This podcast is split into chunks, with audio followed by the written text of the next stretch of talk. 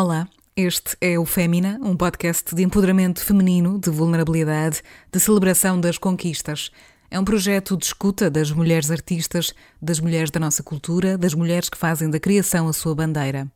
Eu sou a Vanessa Augusto, autora do Fémina, e a cada semana trago-vos as histórias de uma nova mulher criadora. Por estas serem conversas honestas e subjetivas, alguns temas falados no Fémina podem atuar como gatilhos emocionais para algumas pessoas. Questões como o assédio, a opressão ou agressões de natureza psicológica, física ou sexual podem ser falados neste lugar digital. Se já passaste ou se estás a passar por estas experiências, se não te sentires confortável em algum momento da escuta deste podcast, para de ouvir e sente-te livre para entrar em contato através do Instagram ou do e-mail do Fémina. Este será sempre um projeto pela liberdade, pela igualdade, pelo empoderamento e pela verdade.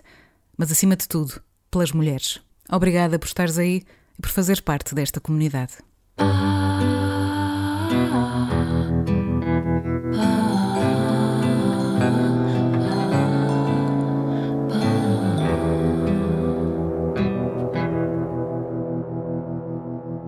É provavelmente das mulheres mais inspiradoras do mundo.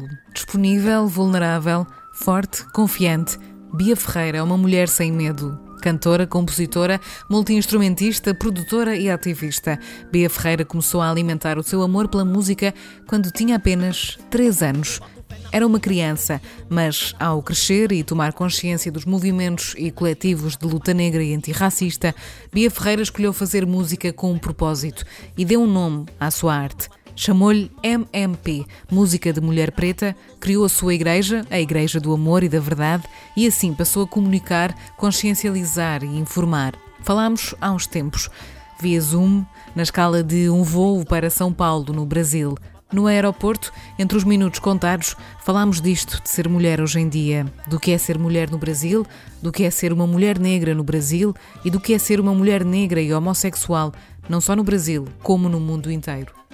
Naquela que é a primeira conversa fémina que liga Portugal ao Brasil, Bia Ferreira fala da sua essência, do que a move todos os dias e do que lhe dá fé, a força para viver num país onde a realidade das mulheres é, principalmente, violenta e chocante. Neste episódio, Bia conta-nos como aprendeu a fortalecer-se e a afirmar as suas próprias crenças. Para o início desta nossa conversa, trouxe uma oração. Eu gosto de rezar, mas eu não sei rezar. Então eu normalmente escrevo as minhas rezas. Ela é muito grande, eu vou pegar ela do final, do meio para o final. Ela fala: Rezo para que eu possa, em qualquer circunstância, cultivar dentro em mim paciência, temperança, cuidado, afeto, resiliência para manter as andanças. E que Exu me leve por todos os caminhos que façam com que esse reencontro comigo mesma seja constante. Essas são minhas palavras de, de impulsionamento.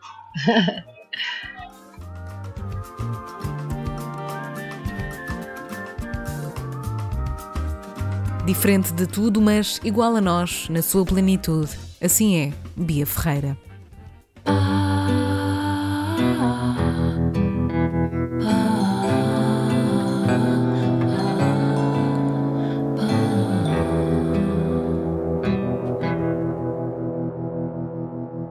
Eu venho de uma família protestante, é, então eu fui criada na igreja. Meu pai é um líder de uma igreja protestante.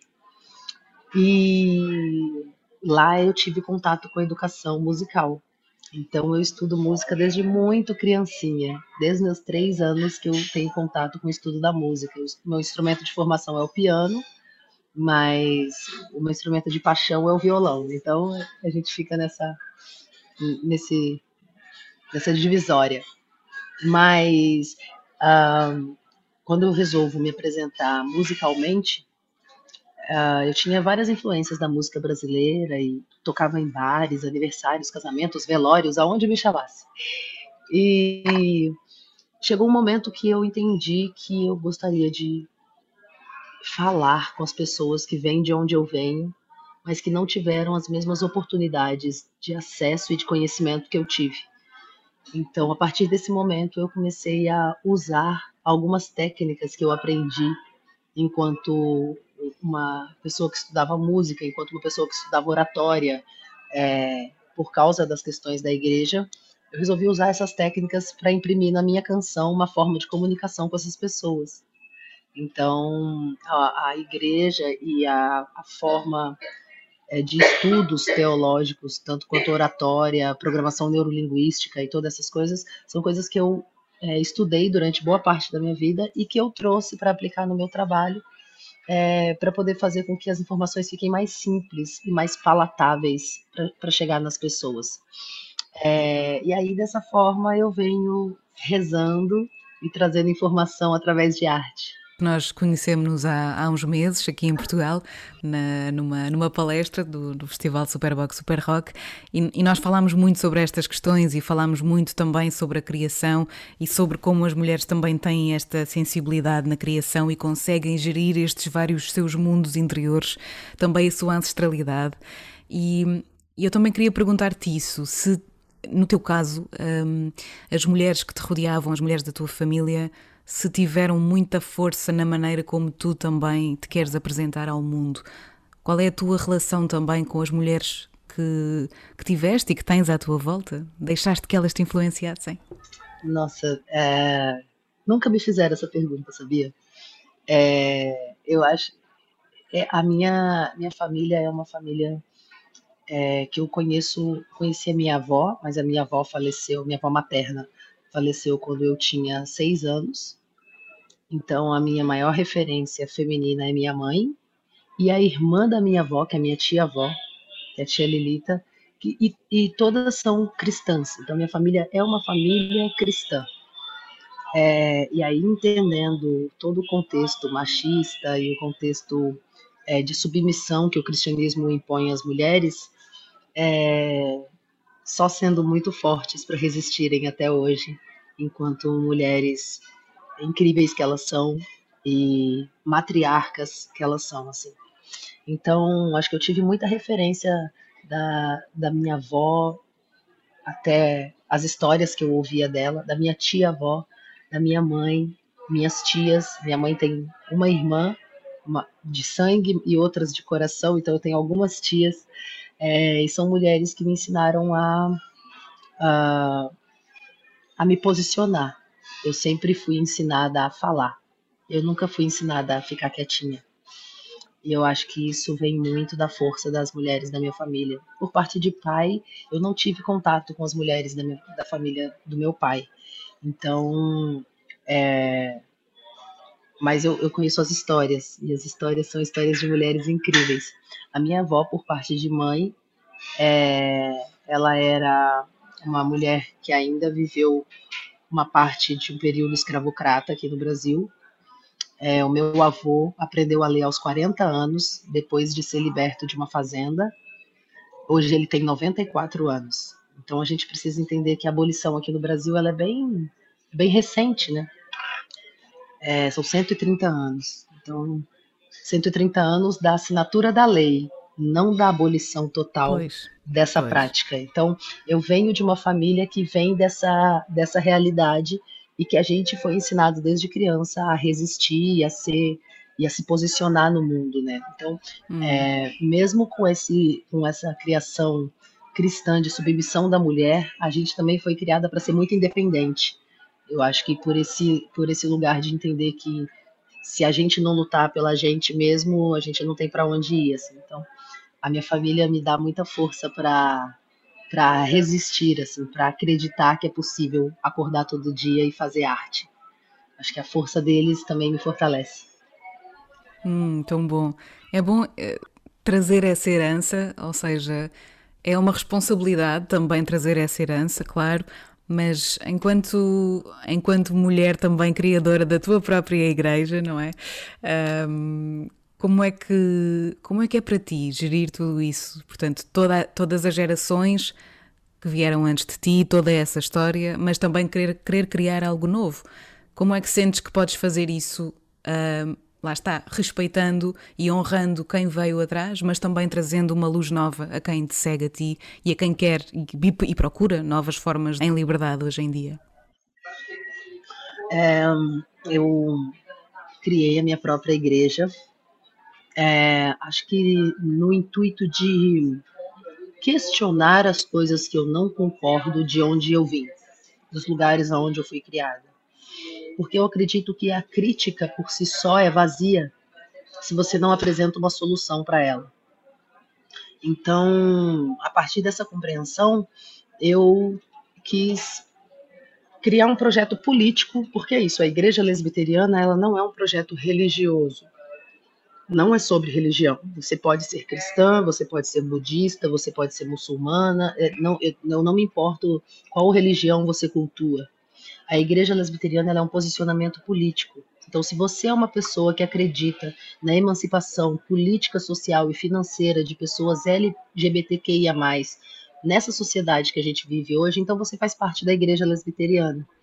Então, é um espaço de acolhimento, pautando a informação e o afeto como tecnologias de sobrevivência. Mas eu, eu entendo que esse processo todo de emancipação através da informação e do afeto ela só é possível se nós tivermos mais pessoas que acreditem nisso.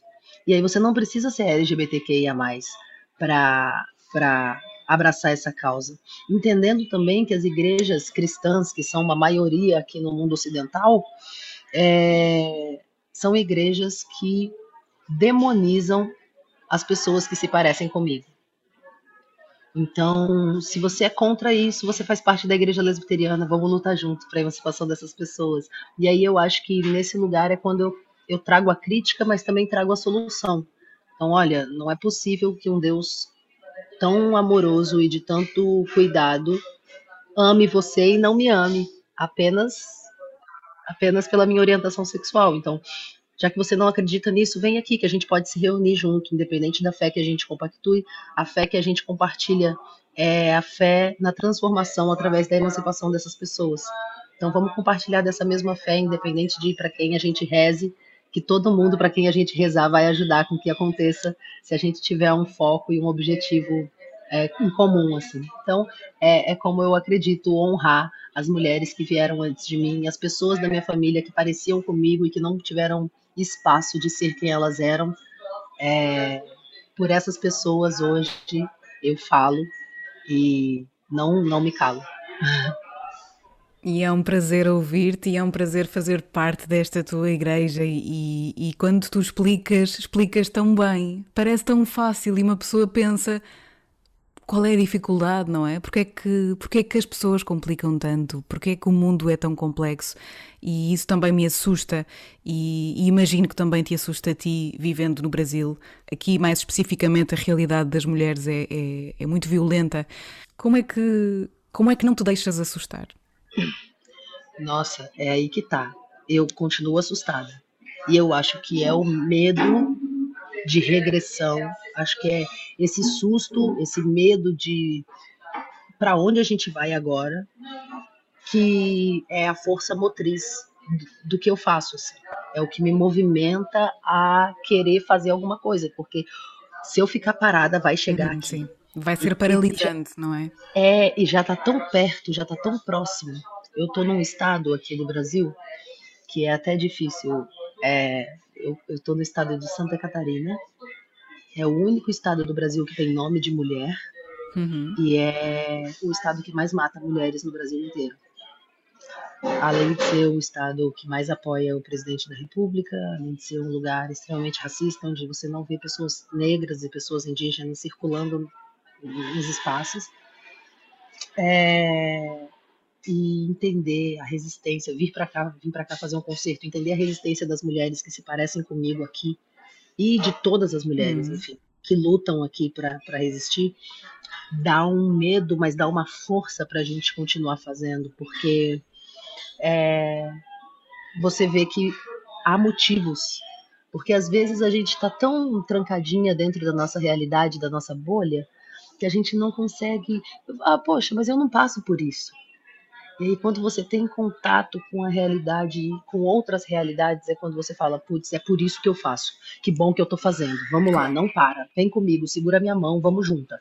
Então, eu acho que também esse medo, esse lugar de estar assustada, faz com que eu queira me movimentar o mais rápido possível para que a gente consiga sair dessa situação e, e propor para as nossas meninas que elas sonhem com um futuro diferente. Eu acho que é por elas que a gente está aqui fazendo toda essa movimentação, assim, para que as nossas meninas não passem as opressões que a gente passe.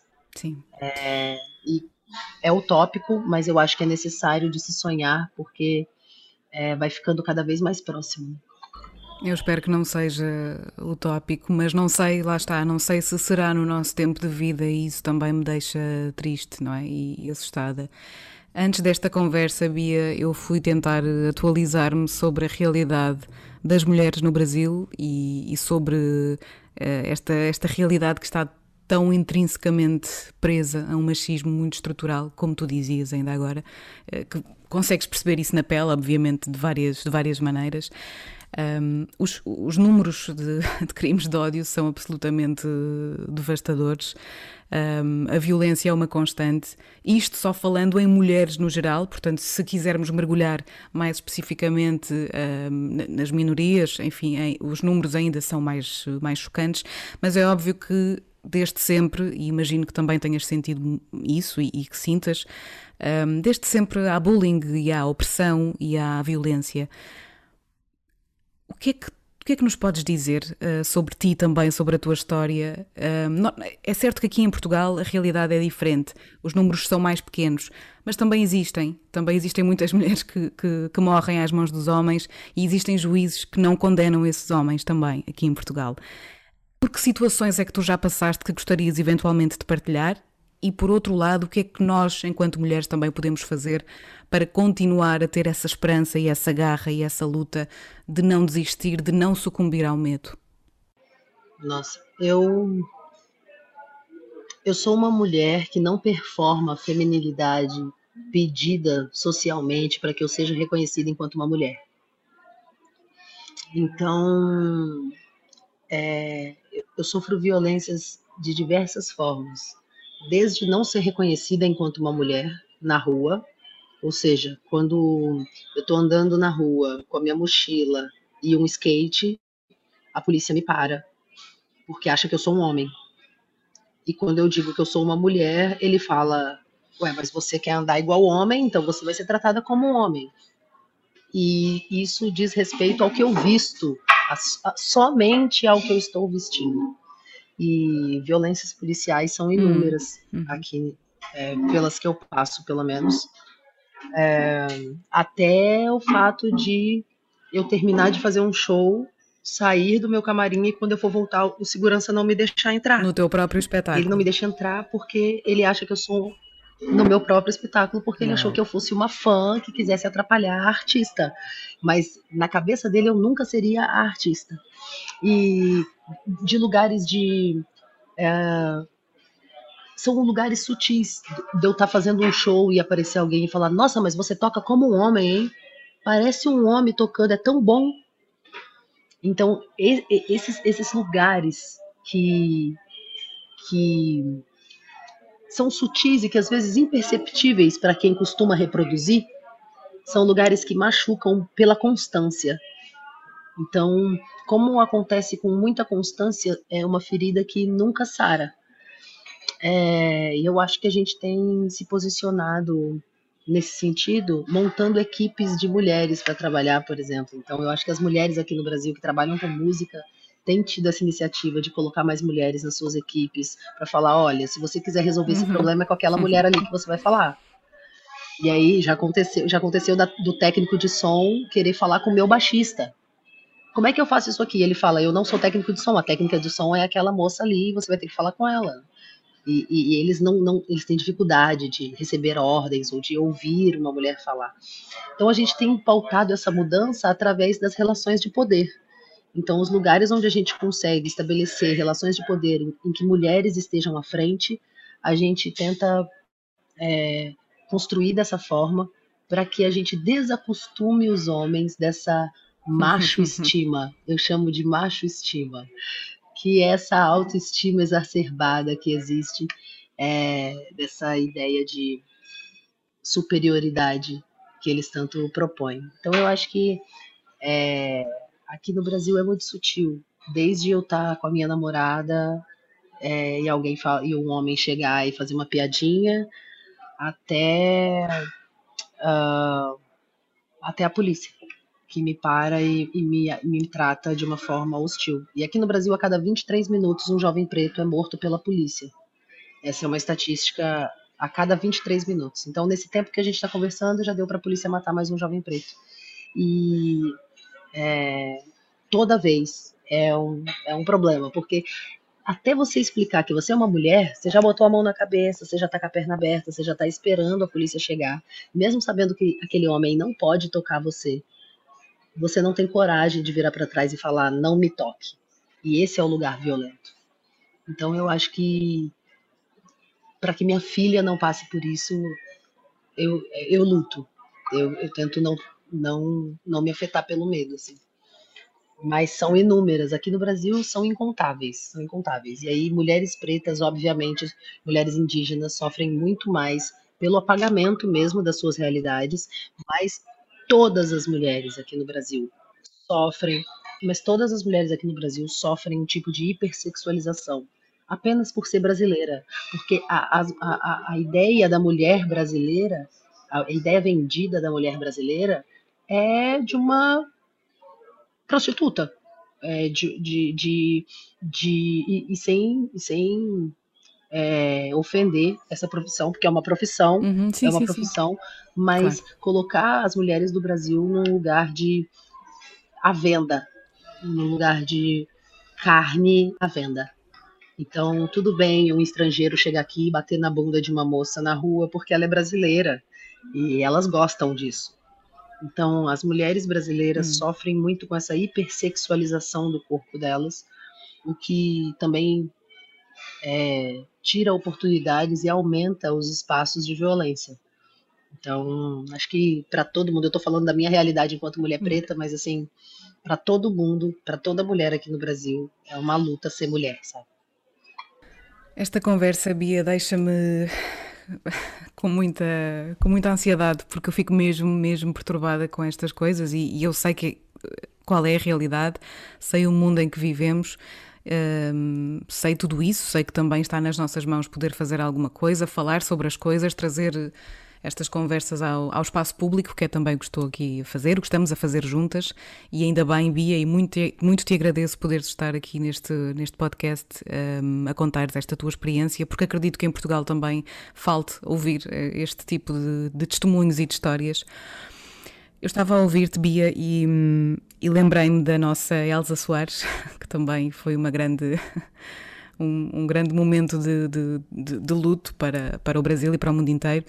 E, e, creio que há uma frase que ela usa que, que, diz algo do género: a carne mais barata é a carne negra. Uhum. E, e, estava a ouvir-te e estava-me a lembrar disso e, e, a pensar que de facto, aqui no caso da, da Elsa, temos também uma, uma história muito violenta e, muita, muita opressão, muita dor. No entanto, a, a, imagem com que ficamos dela é a da mulher mais poderosa do mundo, não é? A da mulher do fim do mundo, daquela mulher que podia tudo é isso também que nos vale no final, é, é, é a esperança, é a certeza de que fizemos tudo o que pudemos por nós mesmas? É, eu acho que a Elsa, ela tem uma história incrível. Uma história muito triste. Ela se casou aos 12 anos, obrigada. Uhum. Aos 13, ela já estava sendo mãe. E a música sempre salvando ela, a arte sempre salvando ela. E eu acho que a resiliência da Elsa é o que, é o que fica pra gente, porque dois dias antes de morrer, ela gravou um DVD inteiro. Pois foi. e é, é, é, é, chocante entender a resiliência. Ela, ela quebrou a coluna, ficou de cadeira de roda e ela ia fazer show de cadeira de roda. E aí a força dela de se renovar.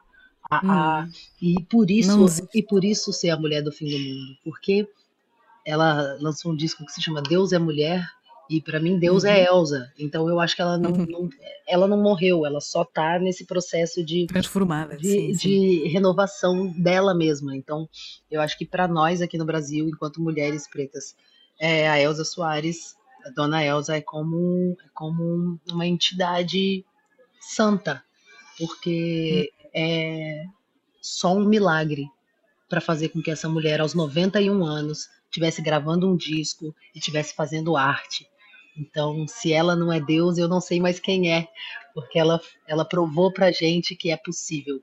Então, acho que a possibilidade de poder sonhar. Eu tive a oportunidade de viver a Elza Soares é, no musical que conta a vida dela.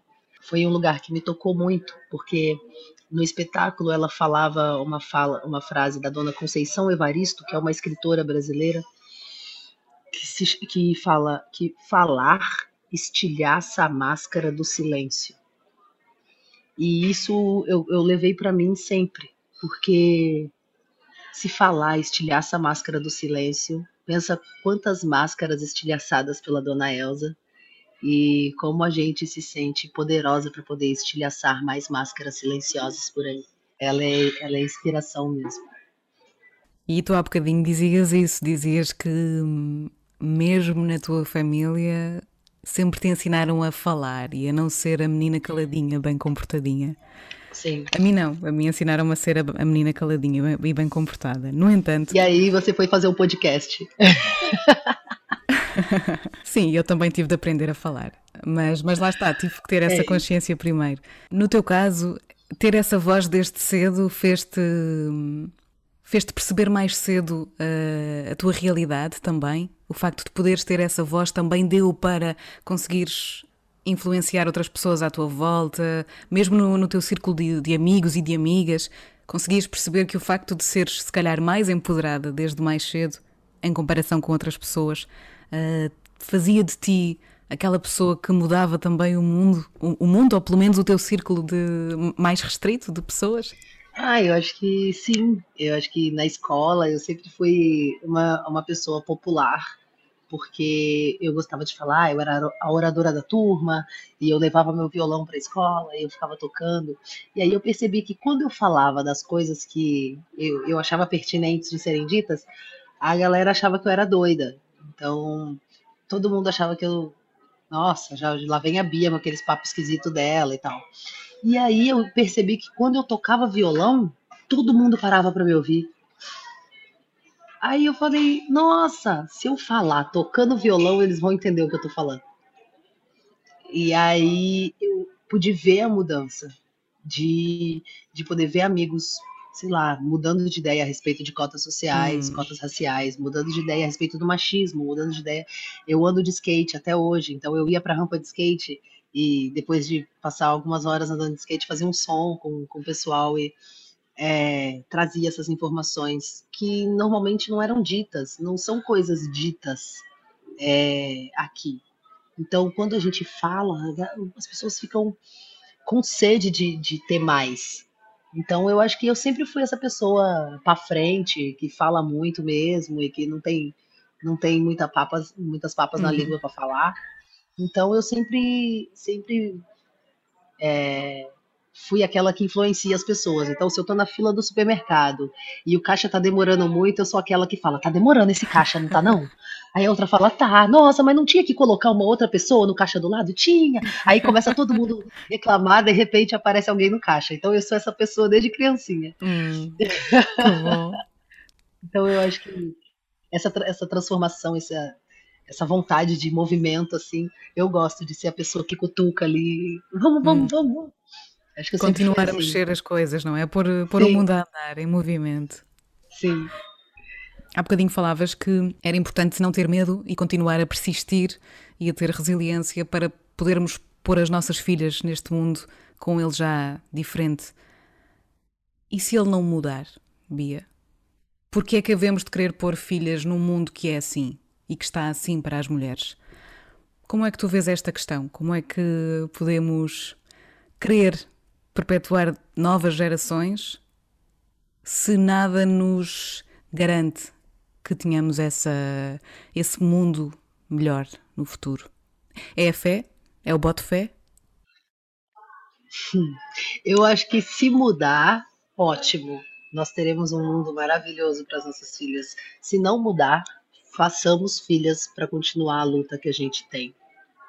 Porque se nós não as fizermos, se nós não as criarmos, se nós não acreditarmos na mudança através delas, então a gente se acaba e não vai mais ter quem lute.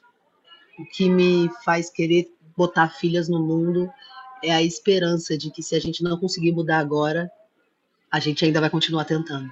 Que elas sejam a nossa tentativa de mudança, caso nós não consigamos, assim. Deixar o trabalho a ser continuado, não é? É, e ensiná-las também da forma que a gente gostaria. Formar mulheres que sejam é, mulheres da forma que a gente gostaria que fosse essa revolução. Então, se a nossa contribuição para o mundo puder ser a formação dessas pequenas mulheres para essa revolução, elas também vão fazer a mesma coisa com as filhas delas. E essa luta vai ser contínua até que vençamos. A gente é a maioria no, no mundo, né? A gente sabe disso. A gente só precisa se organizar, porque a gente já está começando a vencer essa luta. É isso mesmo, a gente só precisa de se organizar, é mesmo isso. E não temos tempo a perder, temos que nos organizar depressa para continuarmos a fazer este trabalho. Esta questão da, da, fé, da fé no mundo e, e eu há bocadinho disse, falei na, na canção do, do Boto Fé porque gosto muito dessa canção e porque me inspira também muito. O que é que a ti mais te dá fé hoje em dia? O que é que realmente te alimenta e te continua a dar fé? Olha, vivendo num país que o Bolsonaro é presidente, tem que ter muita fé. Para você acordar todo dia, tem que ter muita fé. É, aqui no Brasil, parlamentares, mulheres pretas são assassinadas a tiros em plena rua pública, em plena. Então, é, eu acho que eu tenho fé na indignação. Eu tenho fé na, na possibilidade de gerar incômodo. Eu tenho fé na identificação que a gente pode criar entre nós. O que, que nos une? Qual é a opressão que nos une? Eu acho que a gente está muito preocupado em pautar o que nos separa e o que nos difere é, e eu acho que quando a gente pensa no que nos une, é quando eu consigo ter fé. É quando eu encontro pessoas que, por mais diferentes de mim que sejam, tenham a mesma vontade de mudança e transformação. E aí isso me dá fé. Então eu tenho fé no ser humano. Eu tenho fé nas pessoas que acreditam junto comigo que essa revolução vai acontecer. Eu tenho fé nas crianças. É, eu tenho fé no afeto, eu tenho fé no acesso à informação. E eu acho que uh, todo mundo que partilhe dessa fé precisa começar a falar dessa fé. Porque eu acho que a gente consegue encontrar mais pessoas que pensem como a gente.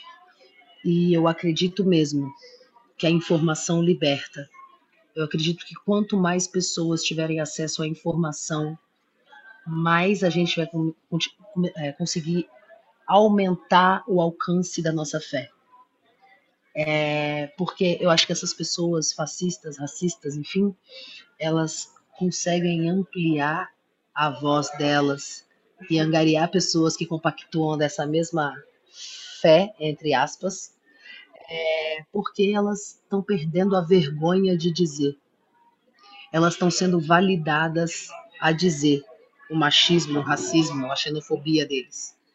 Então, que nós sejamos incentivadas todos os dias a falar da nossa fé, da nossa fé de esperança no ser humano, da nossa fé no amor, no afeto, na troca, é, na troca honesta de tecnologias para sobrevivência. Então, quanto mais a gente conseguir ficar viva, mais fé eu tenho que a gente vai conseguir vencer. Tão bom.